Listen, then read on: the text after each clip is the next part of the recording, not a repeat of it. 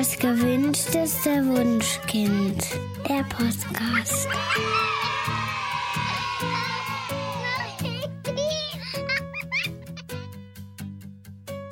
Hallo und herzlich willkommen zu Das gewünschteste Wunschkind, der Podcast mit Daniel Graf heute.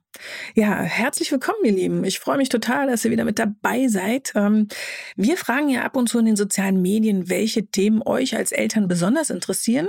Und sehr, sehr häufig bekommen wir die Antwort, dass ihr gerne mehr darüber erfahren möchtet, wie man bindungs- und beziehungsorientiert mit Kindern spricht. Das Konzept der gewaltfreien Kommunikation kennen ja einige von euch schon, aber meine Erfahrung ist, dass ganz viele sagen, ja, verstehe ich so grundsätzlich, aber irgendwie fühlt sich das immer so hölzern und konstruiert an.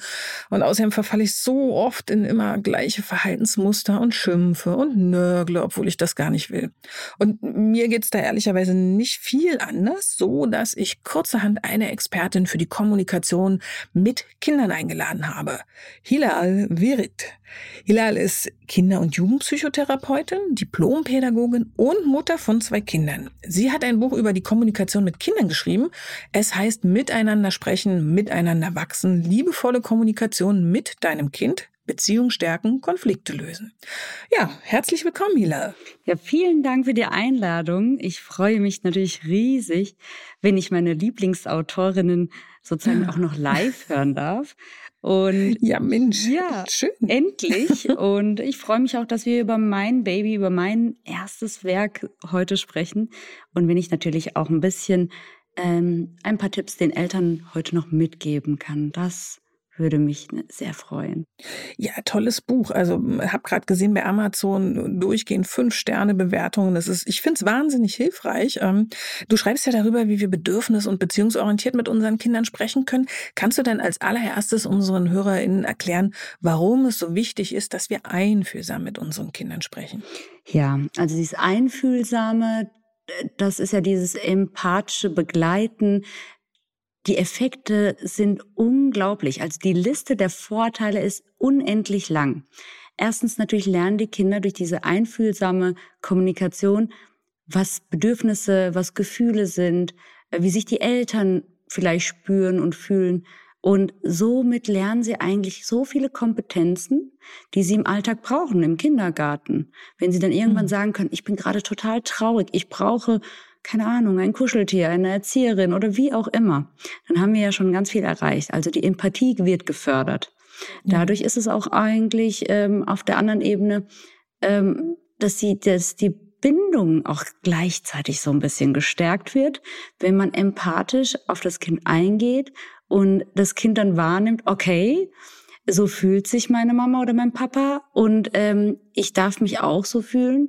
Und ich finde, da können wir ganz viel ansetzen. Also die Sprache zu nutzen, empathisch zu nutzen, kann einfach so viele Effekte auf so vielen Ebenen haben. Ähm, ich sage jetzt mal, meistens sage ich, wenn man die Eltern-Kind-Bindung stärken möchte, dann sollte man auf jeden Fall auf die Kommunikation achten. In meiner Praxis zum Beispiel merke ich das häufig. Ich sehe so viele Eltern unter der Woche und dann mhm. Verändern wir minimal. Es geht wirklich nicht darum, ähm, dass wir jetzt hölzern irgendwelche Sätze vor uns sagen, aber wir verändern vielleicht minimale Worte, Sätze und auf einmal merken die Eltern, okay, die Beziehung entkrampft sich, man fühlt sich einander näher, es kommt endlich dieser Augenblick, wo die Worte dann Früchte tragen und man sich verbunden mit dem Kind fühlt. Das heißt, ähm, empathische Superkraft, die ich genannt habe, diese empathische äh, Begleitung, Kommunikation ist definitiv auch für die weitere Entwicklung, für das Selbstbild des Kindes, dass das Kind sich mhm. selbst positiv zum Beispiel sieht oder positive Glaubenssätze entwickelt. Ähm, das sind alles positive Effekte. Daher war das für mich total wichtig, dass ich gesagt habe, nein, Rhetorikkurse und Seminare nicht nur für irgendwelche Politiker und Politikerinnen oder Manager, sondern auch für Eltern. Die brauchen das. Die brauchen ja. ähm, Informationen darüber, wie sie ganz leicht mit minimalen Veränderungen eigentlich wirkungsvoll ähm, sprechen können, Gespräche mit ihren Kindern führen können, weil das bringt denen keiner bei. Wenn man mal überlegt, auf so einer Baby-Ausstattungsliste steht das halt leider nicht drauf. Und da denkt man sich, warum sollte es nur irgendwelchen erwachsenen Menschen in Berufen eigentlich beigebracht werden? Und daher dachte ich mir, okay, ein Buch über empathische Kommunikation, das ähm, ist jetzt gerade notwendig, auch in unserer aktuellen Zeit, die sehr schnelllebig ja, ist. Ja, total. Ja. Und ich fand auch toll, dass es wirklich ganz, ganz praxisnah ist. Also da kann man sich in ganz vielen Situationen wiederfinden und bekommt sofort praktische Hilfe. Ja. Äh, lass uns mal ganz am Anfang anfangen. Also Kommunikation beginnt ja mit der Sprachentwicklung auch des Kindes. Mhm. Ähm, was ich persönlich wirklich faszinierend fand, dass meine Kinder so mit ungefähr einem Jahr noch nicht wirklich viel gesprochen haben. Mhm. Aber ich hatte das Gefühl, dass die wirklich fast alles verstanden haben. Mhm. Ähm, wie verläuft dann die Sprachentwicklung normalerweise und ähm, was können wir tun, um unsere Kinder zu fördern? Ja, also die Sprachentwicklung ist total komplex und es wird jetzt den Rahmen sprengen, wenn ich jetzt da die einzelnen Ebenen mit euch durchgehe. Aber was ich auf jeden Fall sagen kann, ist, ähm, dass Kinder schon recht früh ähm, einiges verstehen, einiges versuchen zu entschlüsseln, also die Signale, die bei ihnen ankommen, und einiges sich so aus dem Kontext so ein bisschen zusammenreimen versuchen. Und das ist ja total schwierig, weil sie haben kein Vorwissen und müssen neben dieser gesprochenen neben den gesprochenen Worten oder Sätzen auch die Mimik und die Gestik verstehen und darauf reagieren. So. Ja.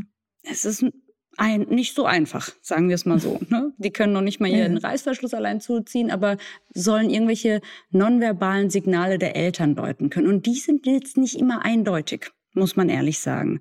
Das heißt, ähm, man, ich habe jetzt in meinem Buch äh, die Sprache nach Alter und Entwicklungsstand so ein bisschen eingeordnet und noch den Eltern zusätzlich erklärt, was kann man in welchem Alter überhaupt fordern? Was verstehen die Kinder mhm. und was eigentlich nicht?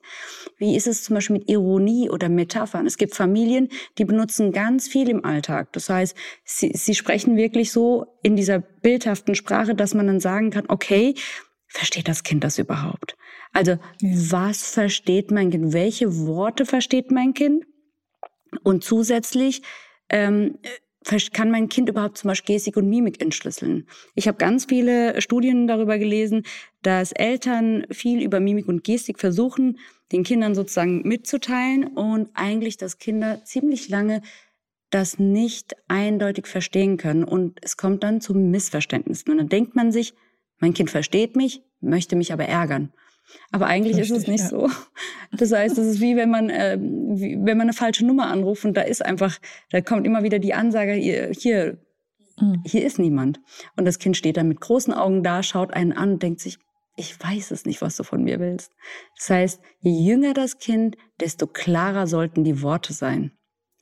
Das ist so das Wichtigste. Um zum Beispiel ganz einfaches Beispiel, wenn man so vier bis sechsjährige Kinder hat, das können auch zum Beispiel Erzieher und Erzieherinnen machen. Man könnte ähm, Gefühlspantomime spielen und schauen, ähm, was kann das Kind denn schon? Wie viel Mimik und Gestik kann das Kind schon entschlüsseln? Und wie stellt das Kind zum Beispiel Traurigkeit dar? Also daran kann man zum Beispiel festlegen, welche, welche äh, nonverbalen Signale das Kind schon eigentlich so ein Repertoire hat. Und das finde ich mal ganz äh, hilfreich, den Eltern das mitzugeben und zu sagen, schaut doch erstmal, was kann denn dein Kind, bevor du denkst, dein Kind ärgert dich. Und das ist mal, ja, eine gut, ein guter Ansatz, sagen wir es mal so. Ja, spannend. Also ich kann mir vorstellen, Ironie verstehen Kinder wahrscheinlich noch nicht bis zu einem gewissen Alter. Gibt es denn auch ähm, noch andere Dinge, auf die man achten sollte in Bezug auf die Sprachentwicklung? Vielleicht Dinge, die man vermeiden sollte? Ja, wir haben das häufig hier in der Praxis. Ich habe hier ganz tolle Diagnostikmaterialien äh, und manchmal gebe ich den Kindern, die je jünger die Kinder sind, die Anweisung bei Rot drücken. Ähm, und bei Rot drücken und Grün nicht drücken. So, jetzt müsst ihr euch vorstellen, wenn ich nur eine, eine Aufforderung ausspreche, wenn ich sage bei Rot drücken, dann machen die Kinder das. Und wenn ich aber zwei gleichzeitig ausspreche, bei Rot drücken, bei Grün bitte nicht drücken, dann machen die Kinder viel mehr Fehler. Und solche Experimente wurden schon immer durchgeführt, dass das Wort nicht zum Beispiel total komplex ist. Ähm, oder dass viele Eltern, was ich auch hier beobachte, eher ähm, zum Beispiel sagen, sie sind auf dem Spielplatz, Kind klettert so weit hoch, äh, du fällst gleich runter. Diese, das, was im, im Gehirn des Kindes da produziert wird, ja. ist, ich falle runter. Die meisten Kinder zum Beispiel müssten eigentlich demnach die Hände aufmachen und runterfallen, weil sie das in ihrem Gehirn, weil sie das so sehen. Also bildlich. Ich falle runter. Aber wenn wir jetzt sagen würden, halt dich bitte fest, dann ist das wieder ein ganz anderes Bild, was produziert wird. Und dann würde man das Positive sozusagen auch machen. Das heißt, Eltern ähm, dürfen, je jünger das Kind, desto klarer, knapper und positiver sprechen. Und am besten mit einer Aufforderung, wenn überhaupt. Also wenn so verschachtelte Sätze kommen, das sehe ich häufig beim ähm, Eltern kommen in ein Zimmer rein und sagen zum Beispiel, oh, wie sieht es denn hier aus? Du räumst das auf. Ist mir egal, ob deine Schwester das war. Sofort, wenn du das jetzt nicht machst, kommt das alles weg. Hm. Das ist weg. Das ist beim Kleinkind weg. Da, da ist keine Aufforderung mehr. Ja. Und deswegen sage ich dann ganz klar, also erwecke erstmal Interesse an, dass dein Kind überhaupt sieht, dass du da bist. Und versuch mal zu überlegen, was ist überhaupt dein Ziel? Das Kind soll seine blauen Blau Bauklötze wegräumen. Mhm. Und dann sage ich, dann, dann sagen sie genau das räum deine blauen Bauk Bauklötze ein.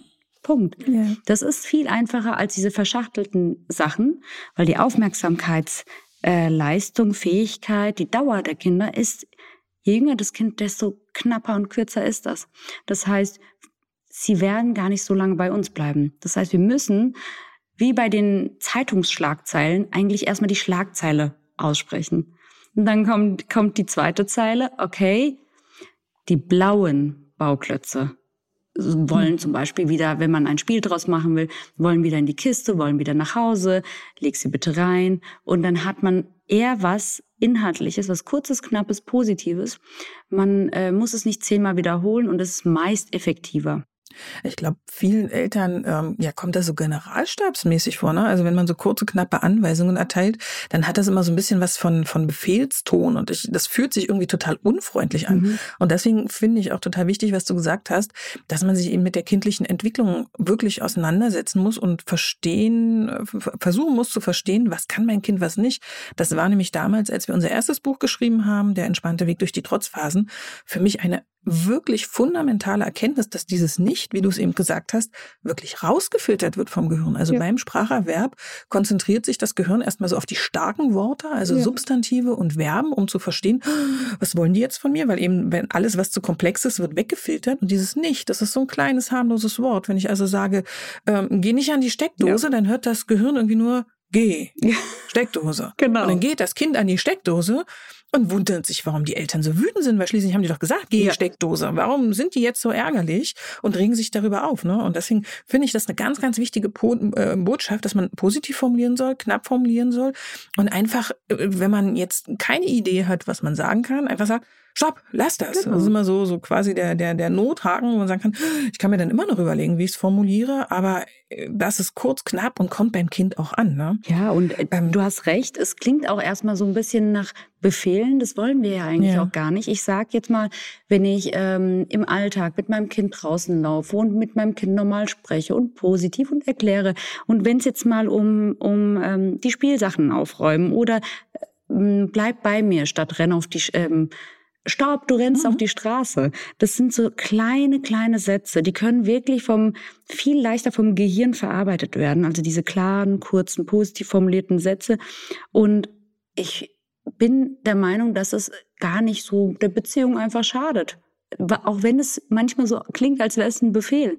Es ist eine Aufforderung, lieber so, als wenn ich zehnmal hin und her gehe und drohe und dann wird das Kind oppositionell und möchte nicht mehr und dann genau gefährde ich die Beziehung? Also da dürfen wir auch wirklich schauen, je nach Entwicklungsstand, was kann das Gehirn meines Kindes gerade überhaupt verdauen, verarbeiten? Und was gebe ich meinem Kind eigentlich jetzt aktuell? Genau, also es ist einfach altersgerechte genau. Kommunikation. Genau. Je jünger das Kind, umso komprimierter die Sätze und keine Sorge, mit den Vierjährigen könnt ihr dann diskutieren, bis zum Umfallen Argumente austauschen.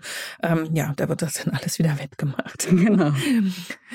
Hilal, lass uns mal darüber sprechen, warum unsere Wortwahl so wichtig ist. Also wir Eltern sind ja diesbezüglich häufig durch unsere eigene Kindheit geprägt. Ich habe es vorhin schon gesagt, irgendwie ähm, ja, wir greifen gerne auf alte bewährte Muster zurück, die wir selbst erleben haben. Und es haben sich ganz viele Glaubenssätze in uns angesammelt, ähm, ja, die auch unsere Kommunikation mit unseren Kindern prägen. Wie schaffen wir es denn, diese Glaubenssätze erstmal zu erkennen? Mhm. Und ähm, was können wir gegen die tun? Ja, Glaubenssätze. Ich glaube, das hören wir überall, das Wort Glaubenssätze. Mhm. Und ähm, ein Spracherbe, was uns begleitet, das ist ja jedem klar, so wie meine Großeltern sprechen, wie meine Eltern gesprochen haben, das wird ja irgendwo mich geprägt haben. Und mit der Geburt des Kindes merken viele Eltern dann so langsam, langsam, dass sie auch solche Sätze, auch wenn sie es nicht wollen, positive ja. Prägungen oder auch negative Prägungen mhm. eigentlich weitergeben. Äh, man kann es sich so vorstellen, dass man sagt, okay, ähm, durch jede Kommunikation, wiederholte Kommunikation, das darf man nicht vergessen. Also nicht, weil ich einmal irgendwie ähm, negativ formuliertes, einen negativ formulierten Satz ausgesprochen habe, das prägt schon nicht. Aber wenn ich es jetzt hundertmal sage, kann das prägen. Und wenn meine Eltern mir sozusagen Brillen, ich sage mal, das ist eine Art Brille, wenn meine Eltern immer gesagt haben, ey, du bist ein Trödler, du bist langsam, oh Mann, du schon wieder. Mhm. Wenn ich das ganz häufig gehört habe, dann werde ich irgendwann mal eine Art Brille aufsetzen, durch die ich meine Welt sehe. Ähm, und dann werde ich vielleicht immer wahrnehmen, dass ich, wenn ich trödle, dann merke ich das vielleicht eher. Und dann sage ich, ach ja, schon wieder ich. Oh Mann, schon wieder habe ich Fehler gemacht. Also das heißt, die Kommunikation, wie meine Eltern mit mir gesprochen haben, dadurch entstehen sozusagen solche Brillen.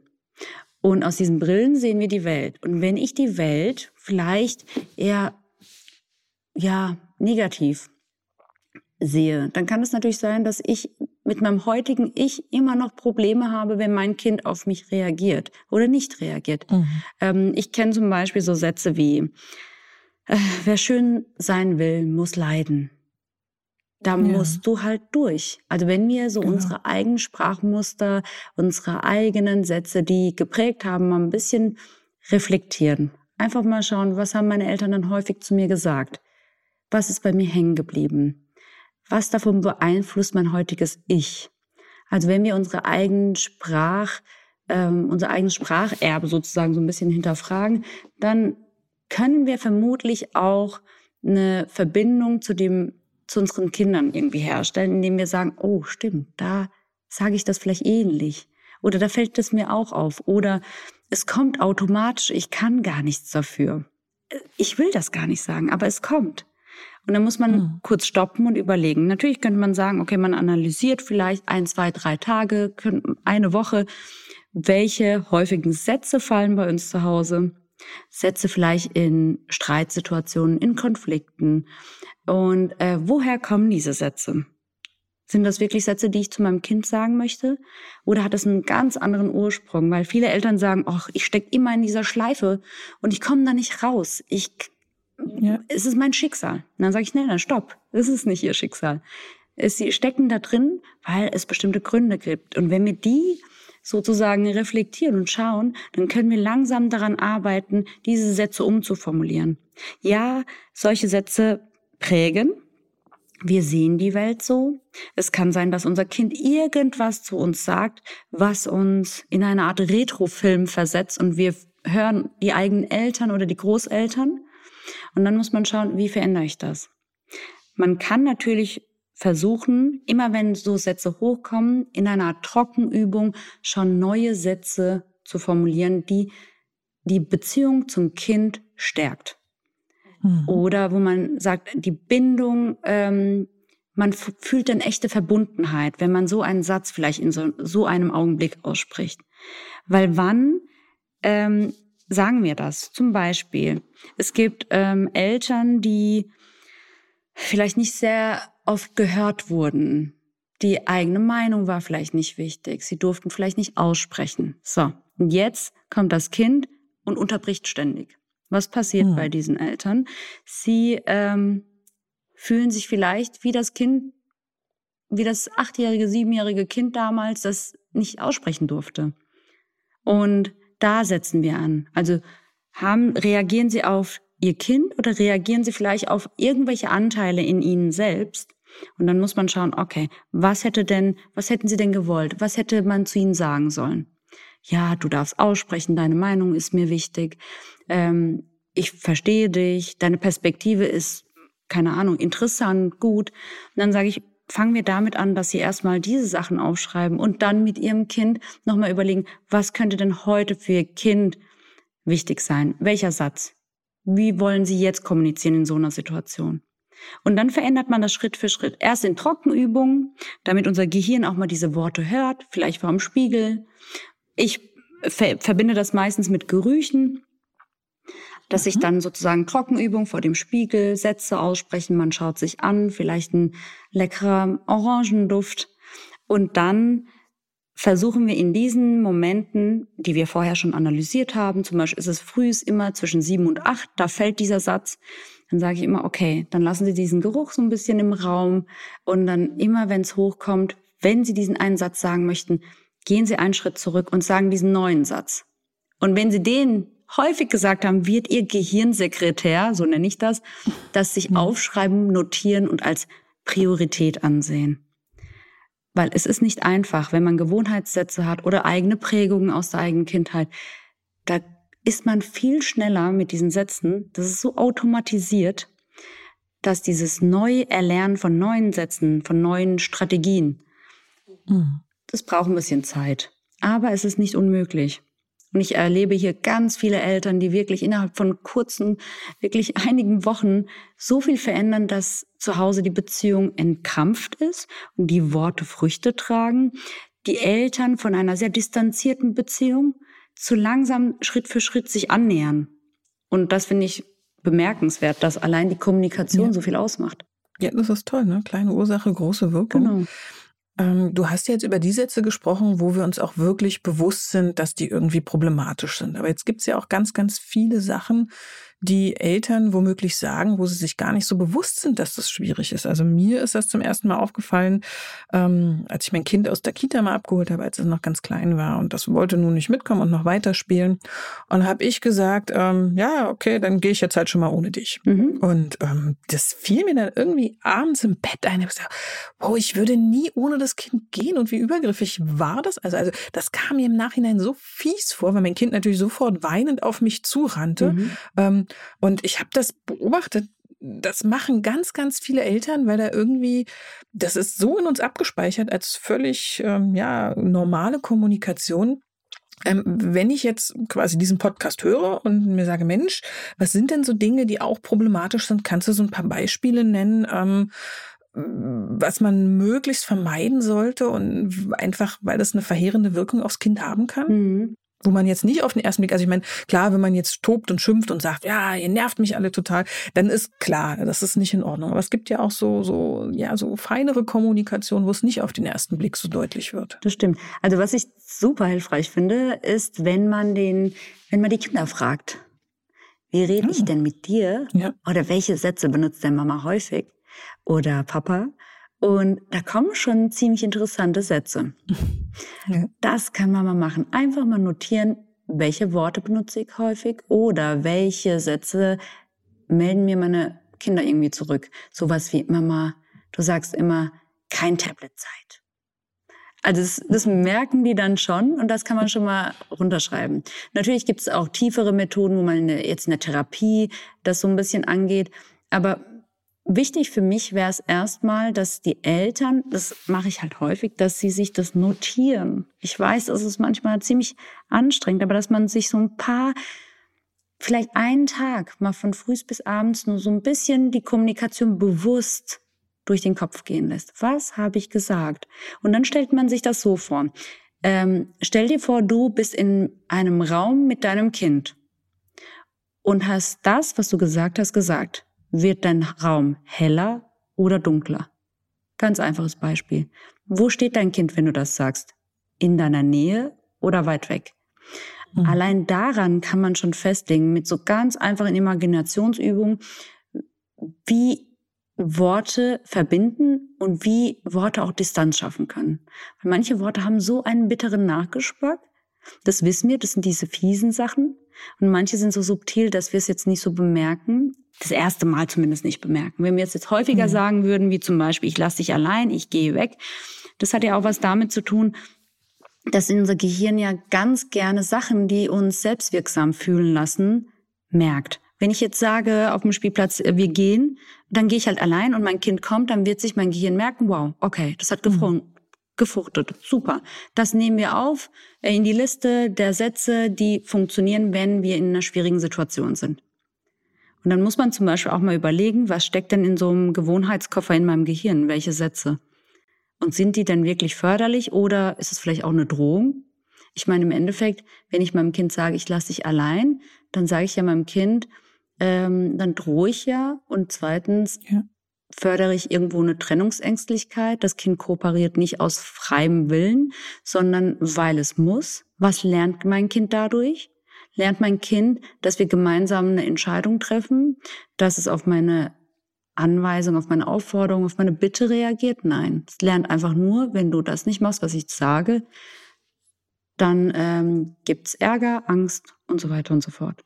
Das heißt, ja. ähm, ich würde sagen, man könnte sich das so ein bisschen, vielleicht ein, zwei Tage oder einen Tag mal so die Sätze runterschreiben und schauen, was kommt häufig vor oder Sätze auch in, in anbahnenden Krisen. Also was passiert vor eurem Konflikt, bevor das Kind sich nicht anzieht oder im Supermarkt auf den Boden wirft? Was passiert davor? Wie rede ich mit meinem Kind? Und da kann man dann ansetzen und überlegen, okay, jetzt langsam wird es mir bewusst, okay, da und da äh, benutze ich immer vielleicht Worte, die meinen Raum dunkler machen, die mich von meinem Kind distanzieren. Und das ist das Thema. Das ganz kleines Beispiel. Wenn ich jetzt sage, stellst dir auch mal vielleicht vor, du bist im Raum und eine Mutter oder ein Vater sagt einfach, ach, du trödelst ständig, du bist so langsam, wir kommen immer zu spät, ich weiß nicht, was ich noch machen soll mit dir. Wo stehen die? Was würdest du sagen? Im Raum. Ja, das ist äh, entfernt einander. Genau, und es wird immer dunkler. Das Kind fühlt sich gar nicht gesehen und verstanden. Das heißt, es ist überhaupt für die Beziehung und Bindung überhaupt nicht hilfreich. Und wenn man dann ähm, mit anderen Sätzen wie, oh, ich weiß, dass du spielen möchtest, das macht dir gerade total viel Spaß, ich weiß. Wie wäre es, wenn du die schnell die Schuhe anziehst und äh, wir spielen bis zum Kindergarten? Dann habe ich mein Kind gesehen, die Bedürfnisse übersetzt, die Gefühle mhm. übersetzt, eine Alternative zu diesem Spiel, äh, zu, zu dieser Spielpriorisierung sozusagen angeboten und es wird heller. Und das sind die Momente, die wir als Eltern brauchen, mehr von diesen, ich habe dich verstanden und du hast mich verstanden. Ja. Genau. Ich finde auch immer eine, eine, gute Grundregel ist, sich zu fragen. Also wenn man einfach ja die eigene Kommunikation hinterfragt, ähm, ja zu überlegen, würde ich diesen Satz genauso zu meinem Partner sagen? Genau. Und ich glaube, bei ganz, ganz vielen Sätzen, ja, wäre man relativ äh, schnell und deutlich davon überzeugt, nee, das ist einfach keine Kommunikation auf Augenhöhe. Da, ja, da ist immer dieses Beispiel, mit dem ich, ich sage das mal in meinen Seminaren, dass ich ähm, sage, wie ist das denn, wenn Sie nach Hause kommen und total aufgeregt sind über den Nachbar, der Sie zugeparkt hat. Und dann kommen Sie nach Hause und Ihr Partner sagt, ach Mann, Anne, ja. ist doch nicht so schlimm. Jetzt komm doch mal runter. Stell dich nicht so an. Ne? Genau. Stell dich nicht so an. Mhm. Äh, und dann sagen alle, nein, das wollen wir nicht. Und dann sage ich, was wollen Sie? Was wollen Sie hören? Was würde Ihnen gut tun? Und jetzt versuchen Sie das für Ihre Kinder zu formulieren. Weil häufig sind wir auch ganz schnell dabei, wenn die Kinder zum Beispiel weinen, wütend sind. Ach komm, das war doch nicht so dramatisch. Jetzt, ja doch, es ist dramatisch. Aus der Kinderperspektive war das dramatisch. Und so kann man auch Eltern natürlich sensibilisieren, genauso wie du es sagst, was würde ich meinem Partner, meiner Partnerin sagen, wie würde ich mit meinen Kollegen sprechen. Aber häufig muss man auch ehrlich gestehen, dass viele Eltern auch sehr selbstkritisch sind und ihre innere fürsorgliche Stimme ist ziemlich leise. Ja. Und dann weiß man auch, dass sie sich selbst auch nicht diese vielleicht sehr empathische eigene Kommunikation, ihre eigene innere Monologe, dass das fällt oder ist viel zu selten Thema. Und dann muss man vielleicht auch daran arbeiten. Was brauchen Eltern, damit sie erstmal bei sich anfangen, eine Selbstfürsorgestimme entwickeln, mit sich selbst empathisch äh, sprechen und kommunizieren. Und dann kann man lauter die Stimme werden lassen und dann auch die Kinder sehen und mit den Kindern in diese Richtung gehen. Ja. Und du hast es ja auch schon gesagt, die Kommunikation wirkt sich ja auch sehr, sehr nachhaltig auf das Selbstbild aus. Ne? Also genau. wenn ich einem Kind immer wieder seufzen sage, oh, deine Langsamkeit, die nervt mich und schon wieder trödelst du und so weiter. Und das war auch eins, was ich in deinem, eine Tatsache, die ich in deinem Büchern besonders, in deinem Buch besonders spannend fand, dass es ein dynamisches und ein statisches Selbstbild gibt. Also kannst du kurz den Unterschied erklären ja. und was kann ich denn tun, um ähm, ja das Selbstbild meines Kindes zu stärken? Ja, das dynamische Selbstbild ist ja, dass Kinder sich denken, okay, mit Übungen kann ich bestimmte Fähigkeiten, Fertigkeiten erlernen. Und beim Statischen ist es eher so, dass das wirklich daran kann man nicht viel rütteln. Also entweder besitze ich so ein Talent oder nicht. Das sehe ich mhm. häufig hier in der Praxis, dass die Kinder sagen, ich kann ja gar nicht malen, ich kann nicht zeichnen oder ich kann dies nicht, ich kann das nicht. Und ähm, da merke ich auch, die eigene Sicht auf sich ist dann wirklich festgefahren, dass sie gar nicht, gar nicht erst den ersten Schritt machen, noch nicht mal diese einen Stift nehmen und schon resignieren und frustriert sind. Das heißt, mhm. Eltern können überlegen, was, wie, wie rede ich mit meinem Kind? Gerade in der Schulzeit, wenn sie zum Beispiel eine gute Note mit nach Hause bringen, kann ich entweder sagen, boah, wow, eine Eins. Ja, ich wusste das, du bist ja ein schlaues Köpfchen. So. Mhm. Das ist eher was Statisches. Das Dynamische wäre eher, ja, wow, schau mal, all deine Bemühungen in den letzten Wochen, Siehst du, das, das kam, weil du dich so bemüht hast und gelernt hast. Das heißt, das Kind lernt, ah, okay, wenn ich lerne, wenn ich mich bemühe, wenn ich da Zeit mhm. investiere, dann kommt dabei was raus. Positiv in dem Fall. Das heißt, ja, natürlich kann man schauen, wie spricht man in so Lernsituationen über Zeugnisse, über Hobbys, ich ähm, sage immer den Eltern, bitte sagen Sie nicht, du bist schlau. Das haben wir auch ja. zum Beispiel mit unseren hochbegabten Kindern hier, die dann ähm, manche Sachen gar nicht angehen, weil sie Angst haben, so ein bisschen entlarvt zu werden. Oh. Ja, total. Da gibt's super spannende äh, Studien dazu. Die habe ich auch mal im Blog gelesen, als es ums Loben ging. Je mehr man Kindern sagt, ähm, dass sie schlau sind, also sich quasi auf die Eigenschaft stützt, desto ähm, ja weniger Selbstzutrauen haben die. Also man hat das getestet mit Mathematikaufgaben und den Kindern, ähm, ja, die, die hatten gar keine Lust, das zu machen, um eben nicht entlarvt zu werden. Genau. Also das Risiko einzugehen, dann doch nicht als schlau dazustehen. Und denen, denen man gesagt hat, hey, ich habe gesehen, du gibst die Mühe, die waren total motiviert und haben sich dann an die Aufgaben rangemacht, um einfach ja diese dieses, äh, dieses Erfolgserlebnis zu haben, ne? selbstwirksam zu sein. Genau. Und das ist ja ein Grundbedürfnis. Also psychologische Grundbedürfnisse sollten ja vielen bekannt sein, aber Selbstwirksamkeit, mit meiner mhm. Handlung kann ich was bewirken. Das ist das, was Kinder antreibt und nicht keine Ahnung. Es gibt ja auch noch zusätzlich nicht nur zu diesem statischen Selbstbild, was man fördert, auch noch zusätzlich vielleicht noch mal eine Verstärkung für die Eins. Du bist schlau und deswegen bekommst du jetzt auch noch mal zusätzlich irgendwie irgendwas. Und dann sage ich mal, okay, gehen wir doch mal zehn Schritte zurück und fangen wir mal da bei der wertschätzenden Rückmeldung an. Wie kann man ja. eigentlich wertschätzend rückmelden, ohne eine Sache zu loben? Also loben wir die Bemühung, loben wir das, was wir sehen, wertfrei erstmal. Und das ist immer ganz hilfreich für Eltern, wenn man da so kleine Übungen macht. Genau.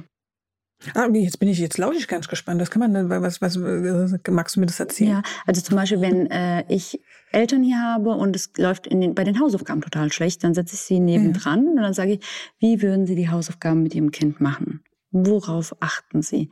Was sagen Sie? Und dann gibt's immer kurz toll gemacht, super gemacht. Die Kinder mhm. haben gar keine Idee, was sie toll gemacht haben. Die sind ganz woanders. Und dann sage ich, wie wäre es, was würden Sie hören wollen? Und wie ist eine wertschätzende Rückmeldung jetzt in diesem Augenblick? Erste mhm. Aufgabe erledigt. Kind hasst Mathe, aber hat das in Ruhe gemacht. Und dann kann man natürlich sagen, boah, ich habe gerade gesehen, du warst super konzentriert bei der Sache ich sehe, dass du dich richtig bemühst gerade. Mhm. Und dann sieht man, ja, das tue ich. Und dann grinsen die Kinder sich an und dann geht's weiter. Mhm. Genauso wie Fehler. Fehler ist ja auch so, so ein Thema. Ähm, wenn ich dann sage, manche Kinder reagieren total auf das Wort Fehler. Und dann mhm. sage ich, was könnte man noch dazu sagen? Wie könnten wir das noch nennen, ohne dass ihr Kind gleich an die Decke geht, weil sie jetzt sagen, sie müssten noch was korrigieren. Also das Kind muss noch was korrigieren. Dann sage ich immer, was wäre mit kleinen Unterstützer? Ach, da sehe ich einen Helfer. Ah, da schaut uns einer an und grinst uns an. Siehst du den auch? Mhm. Und dann schauen die Kinder selbstständig. Also total in, in der Interaktion mit dem Kind, wirklich an einem konkreten Beispiel. Daran können mhm. Eltern auch nochmal schauen, was sage ich und was könnte ich noch sagen alternativ. Ja, lassen Sie mal über die Rolle als Eltern sprechen. Also ich kenne das von mir so, dass ich ähm, relativ gut schaffe, achtsam zu kommunizieren, solange ich selbst entspannt bin und der Stresspegel ja noch so im grünen Bereich ist. Ne? Aber sobald es irgendwie hektischer ist oder wenn ich genervt bin, ähm, ja, dann werde ich auch mal schneller, lauter und sag auch unbedachte Dinge ab und zu. Ähm, wie schaffe ich es denn persönlich als Elternteil, meinen Stresspegel so ein bisschen zu senken? Ja, also erstmal, da will ich mal ganz viele Eltern total entlasten. Und dann sage ich immer, ja, normalerweise, wenn wir zum Beispiel schöne Bilder schießen, gemeinsam mit der Familie, wir hängen immer die schönen positiven Bilder auf. Mhm. Aber so im Alltag, wenn wir mal irgendwas mal falsch machen mit dem Kind oder was Negatives formulieren, dann rahmen wir ja. das ein und hängen es auf. Das habe ich falsch gemacht. Schon wieder am Abend, mhm. am Ende des Tages reflektieren wir, was alles doof gelaufen ist. Und dann sage ich, nein, was ist denn alles positiv gelaufen, was du als selbstverständlich erachtest? Rahmen wir doch mal diese Sachen ein und hängen diese Sachen auf, diese Situation, diese Erlebnisse und Erfahrungen. Und da ist doch viel mehr, als die Eltern denken, weil sie den Fokus eher auf das Negative setzen. Und du hast recht, wenn man gestresst ist, in diesem wirklich, in unserem Alltag mit Arbeit, ähm, familienergänzende Betreuung, Kita, Schule, da ist so viel zu tun, dass Eltern in diese Kommunikationsstolpersteine, die sehen das nicht, aber sie, sie tappen immer auf die, ihrem Weg auf irgendwelche Stolpersteine und fallen so ein bisschen um. Und ich sage dann, es ist normal, wenn man eigene, eigene Baustellen hat. Es kann sein, dass man für eine lange Zeit im Job vielleicht gestresst war. Also muss man überlegen, wo ist denn überhaupt, wo sind meine Energiefresser? Und wo sind meine Ressourcen? Wo sind meine Krafttankstellen? Also was kann ich tun, um täglich auch meine eigenen Bedürfnisse zu stillen? Weil das kommt häufig zu kurz. Ja, je jünger das Kind, desto prompter und schneller muss man auf die Bedürfnisse des Kindes reagieren. Aber auch Eltern müssen schauen, wo sie ihre eigenen Bedürfnisse sozusagen decken können. Und häufig ist es ein Baustein im Elterntraining hier in der Praxis bei uns. Was ist im Alltag nur für euch da? Sind es fünf Minuten, zehn, ja. drei? Also wie kann ich meinen Stress, was vielleicht irgendwo veränderbar ist, weil einige Sachen kann man nicht verändern. Man hat einen Chef, der vielleicht super, keine Ahnung, auffällig ist in der Persönlichkeit. Wir nennen es mal, wir nennen gleich nicht gleich Diagnosen, aber und wir wissen, wir haben jetzt keine andere Wahl. Wir können den Job irgendwie nicht wechseln. Dann mhm. wissen wir, dass wir täglich auf der Arbeit einfach diesen Stresspegel, damit sind wir konfrontiert. Also müssen wir schauen, das kann ich zwar nicht verändern, diese, diese Situation da, von Grund auf, aber wie kann ich meine Einstellung, wie kann ich meine Situation auf der Arbeit und vielleicht danach kurz, bevor ich zu meinen Kindern gehe, auf dem Weg dahin, was könnte ich da zum Beispiel tun? Um ehrlich zu sein, habe ich meine Praxis, äh, ich wohne ja in Frankfurt und ich habe meine Praxis in Neu-Isenburg bewusst ausgewählt, obwohl ich einen Praxissitz auch in Frankfurt gehabt hätte, weil ich gesagt habe, ich brauche diese 20 Minuten für mich, wenn ich Auto fahre, ja. um runterzufahren. Ganz bewusst Distanz von der Arbeit zu gewinnen, mich abzuschütteln und dann mit klarem Kopf bei meinen Kindern anzukommen. Und das sind so kleine Strategien, die schon im Alltag total hilfreich sein können. Und ähm, ja, für Stress gibt es ja ganz viel, ob es jetzt Achtsamkeitstraining ist, ob es ähm, kleine Dinge wie ähm, pro Woche mache ich mir einen Wochenplan mit positiven Aktivitäten. Ich äh, trage sie bewusst ein weil keiner der Eltern würde sagen, ich lasse irgendwie Fußballtraining ausfallen. Also mhm. für sich selbst. Das kann man mal verschieben. Und dann sage ich, nein, mhm. ich bin auch, ich priorisiere mich selbst und es gibt Möglichkeiten, die ich einführen kann. Und wenn es bedeutet, dass man vielleicht das Kind eine halbe Stunde später vom Kindergarten holt oder, ähm, keine Ahnung, im Hort. Da sollten einfach Eltern nochmal schauen, was sind meine Bedürfnisse, wie könnte ich sie stillen? Damit, ähm, damit ich dann bei mir bin und gleichzeitig mich mit meinem Kind verbinden kann. Nur so können nämlich die Worte überhaupt Früchte tragen. Nur wenn man verbunden ist. Ja, und das ist wirklich ein Thema, ich weiß, ich spreche es ganz oft an im Podcast, aber das ist ein Thema, was wirklich in der bindungs- und beziehungsorientierten äh, Begleitung immer wieder so ein bisschen missverstanden wird, ähm, dass eben auch die Bedürfnisse der Eltern zählen. Und es ist ganz, ganz wichtig, dass wir selbst irgendwie schaffen, zu einer inneren Ausgeglichenheit und Balance zu kommen. Also das, also allein schon diese Worte schüren ja jetzt schon wieder eine Anspruchshaltung. Nee, aber dass man sich wirklich dessen bewusst ist, dass auch meine Bedürfnisse zählen, dass ich nicht auf der Strecke bleiben darf und dass es nicht darum geht, die Kinder rundum glücklich zu machen, sondern ihnen einfach beizubringen, dass man in einem gesellschaftlichen Gefüge ähm, Bedürfnisse hat, die wichtig sind, dass man Wünsche hat, die vielleicht zweitrangig sind und dass eben auch wir Eltern da nicht ganz hinten anstehen sollten. Genau. Ne? Und vor allem sage ich auch den Eltern meistens, dass ähm, Sie sind ja im Endeffekt die Vorbilder ihrer Kinder. Möchten Sie denn, dass auch Ihre Kinder ihre Bedürfnisse äußern, dafür einstehen, es einfordern, dass es jemand stellt? Ja, natürlich. Dann sage ich ja.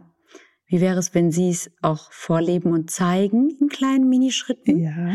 Und so lernen dann die Kinder vielleicht auch, ah, okay, meine Mama hat ja auch Bedürfnisse, mein Papa auch. Genau. Und man darf das auch Das äußern. wichtig, Viele denken, einzuhalten, nein, genau. wenn mein Kind mit Mhm. mir spielen möchte, muss ich sofort springen. Und dann sage ich, nein, Sie dürfen doch Ihr Kaffee in Ruhe zu Ende trinken und sagen, hier, ich trinke gerne meinen Kaffee und ich freue mich, dass ich später mit dir spiele. Ach, was wolltest du mit mir spielen? Darauf habe ich auch total Lust. Aber erst trinke ich jetzt meinen Kaffee zu Ende. Das wäre so Genau. ein Mini-Beispiel von so vielen Themen, die wir im Alltag auf jeden Fall den Kindern auch zeigen können, dass Eltern Bedürfnisse haben und die auch gestillt werden müssen. Mhm.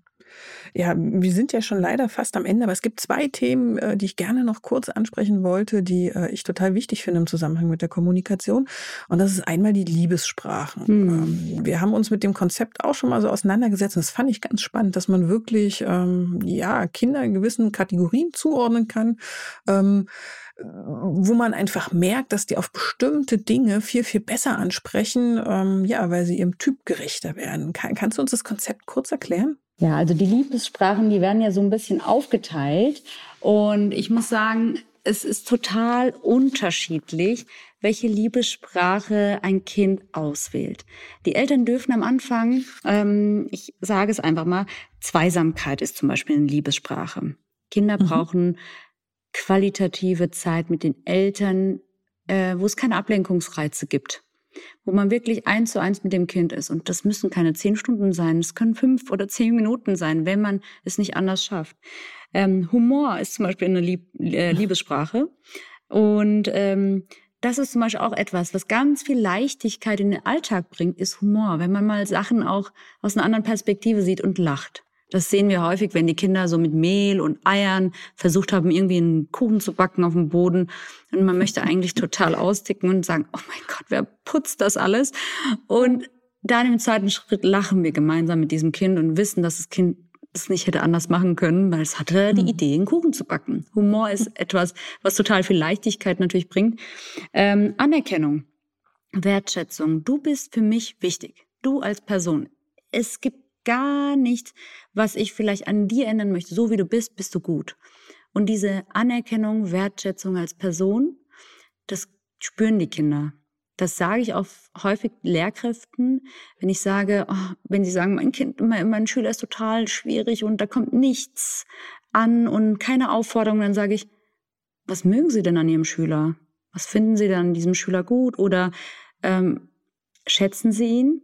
Und da setzen wir dann an. Also Anerkennung ist auch eine Liebessprache. Ähm, es gibt Hilfsbereitschaft oder auch ähm, Körperkontakt ist eine Liebessprache. Auf der anderen Seite muss man auch sagen, dass sogar es Kinder gibt, die mit Geschenken, also kleine Geschenke, kleine Aufmerksamkeiten, das sind, das kann auch schon, kann auch schon eine Liebessprache sein. So, jetzt bieten die Eltern am Anfang, am besten, im besten Fall, äh, ganz viele dieser Liebessprachen an. Und das Kind wird dann im Verlauf eine Liebessprache oder zwei so ein bisschen priorisieren. Und dann merkt man das. Manche Kinder basteln den Eltern ganz viel im Kindergarten für die, für, für einen Geburtstag. Die anderen sagen zum Beispiel, Mama, ich habe die total lieb und umarmen. Da merkt man, okay, da geht es vielleicht eher um Anerkennung, Wertschätzung und äh, Körperkontakt. Und daran kann man schon schauen, ähm, was braucht mein Kind, weil viele dann, wenn sie doch ein bisschen älter sind, gerne über diese Liebessprachen angesprochen werden wollen. Und wenn die Eltern doch immer eine andere Liebessprache sprechen, dann kann es kollidieren. Das heißt, meine Liebessprache wird nicht wirklich bedient. Und dann können auch Eltern mal schauen, okay, habe ich irgendwie einen Mix aus Liebes, aus verschiedenen Liebessprachen angeboten? Welche Liebessprache ist vielleicht meine priorisierte Liebessprache? Und ähm, auf welchem Kanal rufe ich mein Kind an? Also wie erreiche ich mein Kind? Über welche Liebessprachen? Das wäre schon interessant, einfach mal so im Alltag zu schauen, wie reagieren die Kinder auf bestimmte Arten von positiven Sätzen, Äußerungen, Handlungen. Genau. Ja, das ist ein total spannendes Thema, weil ich das selbst erlebt habe. Also äh, nachdem ich dieses Konzept ähm, kennengelernt habe, war mir auch klar, warum eins meiner Kinder immer das Gefühl hat, zu kurz zu kommen. Mhm. Also ich spreche selbst äh, die Liebessprache des, des Körperkontaktes. Das heißt, da fühlt sich einfach mein Aufmerksamkeit, Aufmerksamkeitstank enorm. Mhm. Und ich habe das große Glück, dass eins meiner Kinder genauso ist. Also wir kuscheln und kuscheln und kuscheln und damit sind alle unsere Bedürfnisse äh, erfüllt. Mhm. Und ähm, ja, mein anderes Kind ähm, mag so gern diese, was du vorhin gesagt hast, diese Aufmerksamkeit, diese zugewandte Aufmerksamkeit, wo wirklich nur man selbst im Raum ist. Und das äh, ist eine Sprache, die ich relativ schlecht spreche. Aber nachdem mir dieses Konzept bewusst gemacht hat, dass das für mein Kind genau die Sprache ist, die es am liebsten empfängt, konnte ich das auch gezielt einsetzen. Und das hat wirklich nachhaltig die, ähm, die Bindung, die Beziehung wirklich beeinflusst. Ne? Also ja ich glaube, das ist mittlerweile auch relativ deutlich geworden, wie wichtig es ist, dass wir ja bei der Wahl und der Art und Weise, wie wir miteinander sprechen, wirklich behutsam und zugewandt sind. Und deswegen beschäftigen sich ja auch viele Eltern mit gewaltfreier Kommunikation. Jetzt können wir keinen Podcast machen ohne die gewaltfreie Kommunikation. Ja. Äh, allerdings ist das wirklich so ein umfangreiches Thema, wo wir auch nochmal eine gesonderte äh, Podcast-Folge mit ähm, ja der Expertin für die gewaltfreie Kommunikation, Kathi Weber, machen wollen, weil das wirklich super spannend ist aber eben auch sehr, sehr umfangreich. Ähm, das würde heute leider den zeitlichen Rahmen springen. Aber kannst du trotzdem schon mal ganz kurz erklären, wie die gewaltfreie Kommunikation funktioniert? Ja, also gewaltfreie Kommunikation ist eigentlich, wenn man diese vier Schritte bedacht, also man beobachtet etwas wertfrei und dann äußert man das Gefühl, was bei einem, in einem hochsteigt und dann das Bedürfnis, das dahinter steckt, hinter diesem Gefühl und dann kurz eine Bitte. Ich finde es unglaublich. Ich liebe es.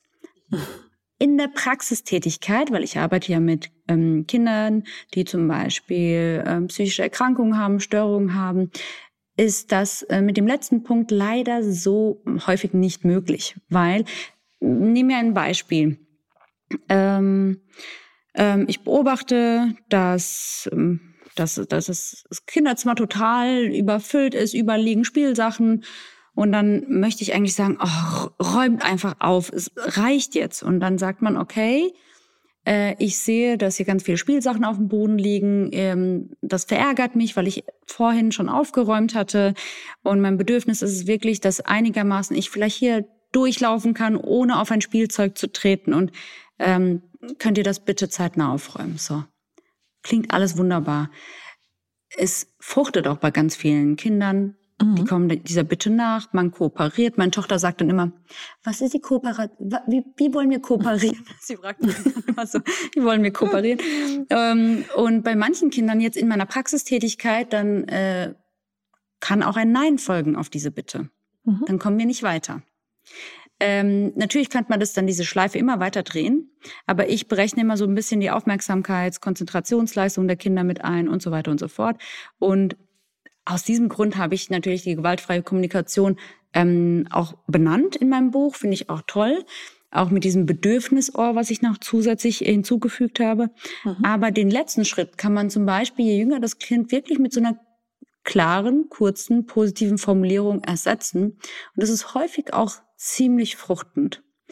Ich weiß jetzt, ganz viele GFK ähm, Trainer würden jetzt sagen, das funktioniert auch aus meiner Erfahrung kann ich das wirklich jetzt nur sagen. Ich arbeite seit 2012 in diesem Bereich.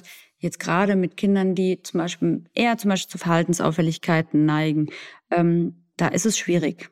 Da funktioniert vielleicht, sind manche Areale vielleicht auch im Gehirn nicht so zum Beispiel ähm, schon ausgereift, wie man sich das vorstellen würde und, oder wünschen würde. Deswegen sage ich immer so, mhm. okay, alles toll beobachten, Gefühl äußern, Bedürfnis äußern, was steckt dahinter und dann überlegen Eltern sich, was möchte ich sagen. Das entscheiden bei mir die Eltern. Also ob es eine Bitte ist oder eine Aufforderung, das überlasse ich immer den Eltern, weil mhm. jede Familie sollte für sich wirklich einen eigenen individuellen Weg finden.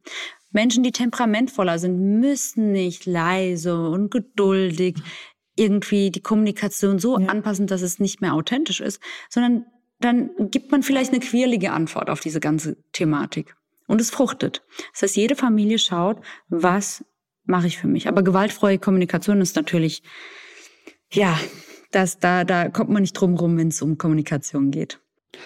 Ja, na, das waren ja schon mal ein paar tolle Tipps. Ähm, ich würde am liebsten noch wirklich total lange weiter, weiter plaudern, aber wir sind wirklich schon am Ende ja. unserer heutigen Folge. Hilal, vielen Dank, Sehr dass gerne. du bei uns zu Gast warst. Wenn ihr noch mehr so tolle Ratschläge nachlesen wollt, dann schaut wirklich unbedingt mal in äh, ja, dein Buch. Es heißt Miteinander sprechen, miteinander wachsen und ist im Humboldt Verlag erschienen und wir haben es natürlich auch wieder in den Shownotes für euch verlinkt. Ja, damit bleibt mir zu sagen, vielen, vielen lieben Dank, liebe Hilal. Ja. Es war mir eine große Freude und ähm, ja, wir haben schon vor der Folge beschlossen, dass wir uns in absehbarer Zeit gerne nochmal wieder hören. Ja, das freut mich. In Berlin hoffentlich. Ja klar, dann treffen wir uns und dann bin ich sicher, haben wir wieder ein mindestens ebenso spannendes Gespräch wie heute. Und ihr da draußen, ihr Lieben, wir hören uns in 14 Tagen wieder. Ich freue mich auf uns. Dann ist hoffentlich Katja auch wieder mit dabei. Und ja, bis dahin, habt eine gute Zeit. Ähm, lasst es euch gut gehen.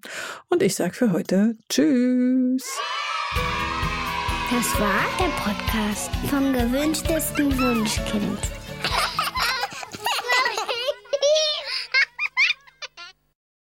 Dieser Podcast ist eine Produktion der Audio Alliance.